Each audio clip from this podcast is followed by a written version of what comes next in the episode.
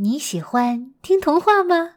童老师由画工出版社授权录制了两个童话专辑，一个是经典安徒生童话，一个是唯一获得诺贝尔文学奖的童话《尼尔斯骑鹅旅行记》。请在喜马拉雅搜“童老师哄睡故事”，故事有精美配套图书。童老师有声名人传第一季也有配套图书哦，请到童老师课堂六的朋友圈领取购书优惠券。谢谢你支持正版，支持原创，祝你开卷有益。大人物，小故事，小少年，大梦想。欢迎来到童老师课堂的奇葩名人录。你好，我是童老师。上集说到，一九三零年，吴健雄正式进入中央大学，成了数学系的一名新生。一九三零这个年份离小朋友很远了，听我节目的小朋友，可能有的对二零一三年的中国是什么样的都没见过或者不记得了，更不用说一九三零年的中国了。那时的中国是什么样的呢？借用英国作家狄更斯的话来说，那是最好的时代，也是最坏的时代。为什么说是最好的时代呢？中国最后一个封建王朝清朝是在一九一一年被推翻的，末代皇帝溥仪走出了紫禁城，孙中山先生一九一二年一月一日在南京宣告世界：中国历史上第一个民主共和制的国家——中华民国成立了。一个国家的诞生和一个孩子的诞生非常像。刚出生的时候啊，都充满了生机，但是呢，也很脆弱，什么都不懂，什么都要学。可是，一个国家和一个孩子最大的不同是，孩子在刚出生的时候，身边围了一圈爱他的妈妈、爸爸、爷爷奶奶、外公外婆，无微不至的照顾他，千方百计的帮助他。但一个国家还是小娃娃的时候。就不一定有这样的待遇了，而且常常啊，正好相反，身边围了一圈想害他的坏蛋。比如中华民国这个小宝宝在南京刚出生，在北边的军阀就不服了。嘿，凭什么中国让南方人占领了？我们更有钱，军队更强大，而且有前皇帝的背书，当然应该由我们来统治中国了。孙中山先生为了国家的和平稳定，就把民国大总统的职位让给了北边的袁世凯。可是这个袁世凯当了大总统还不过瘾，偏要走历史的回头路，回去当皇帝。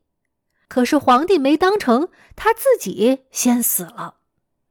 袁世凯一死，北边的势力群龙无首，就分裂出了直系、皖系、奉系三大割据势力。统称北洋军阀。南方一看，呵，北方已经乱成这样了，都拆书桌撕课本了，那咱们也别好好上课了，一起打群架吧。于是南北两边呢，就这样乒乒乓乓打起来了。好不容易成立的中华民国，眼看就要分裂了。孙中山先生当时已经走到了生命的尽头，他这个一向退让、主张和平的人。都觉得不能再打下去了，必须出兵北伐，实现南北统一。可惜他一志未了，就因病去世了。蒋介石继承了孙中山的遗志，组成了民国革命军。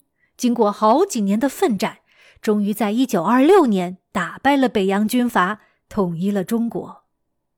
北伐胜利之后，中国上上下下集体稍稍松了一口气。国民政府呢，也终于可以集中精力建设国家了。有两个小细节可以体现出那个时代百废待兴的新气象。一九三二年，奥林匹克运动会在美国洛杉矶举行，民国政府正式派遣中国短跑健将刘长春参加比赛。虽然中国代表队只有一个人，但这是中国首次参加奥林匹克运动会。以现代国家的身份站在了世界舞台上，这是第一个小细节。第二个小细节体现在老师的工资单上。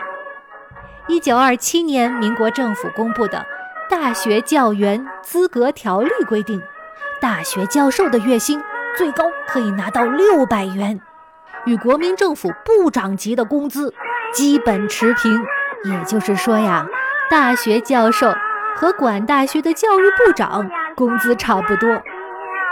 如果你觉得六百元也没多少啊，我再给你一个数据。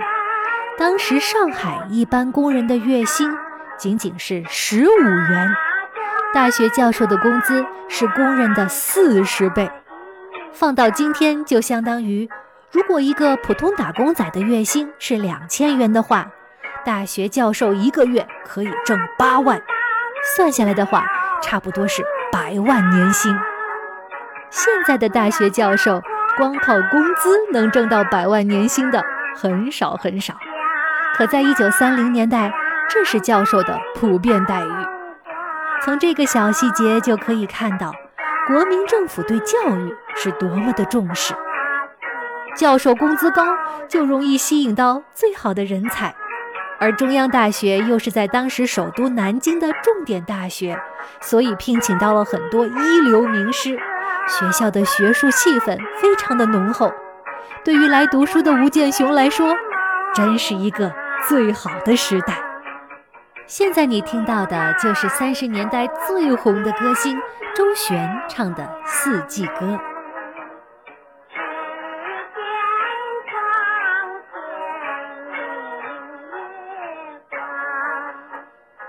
为什么又说是最坏的时代呢？熟悉中国历史的小朋友应该听说过九一八事变。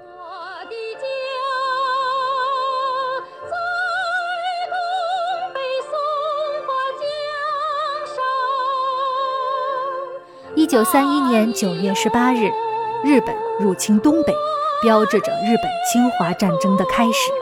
一时间举国沸腾，民情激愤，年轻学子纷纷罢课请愿，上街游行，要求国民政府对日宣战。中央大学就在首都南京，更是学潮汹涌。当时的吴建雄刚刚上了一年的学，开始读大二。在学校啊，还属于新鲜人、小妹妹。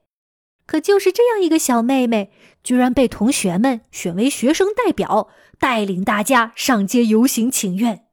为什么会选吴建雄呢？我们下一集再见吧。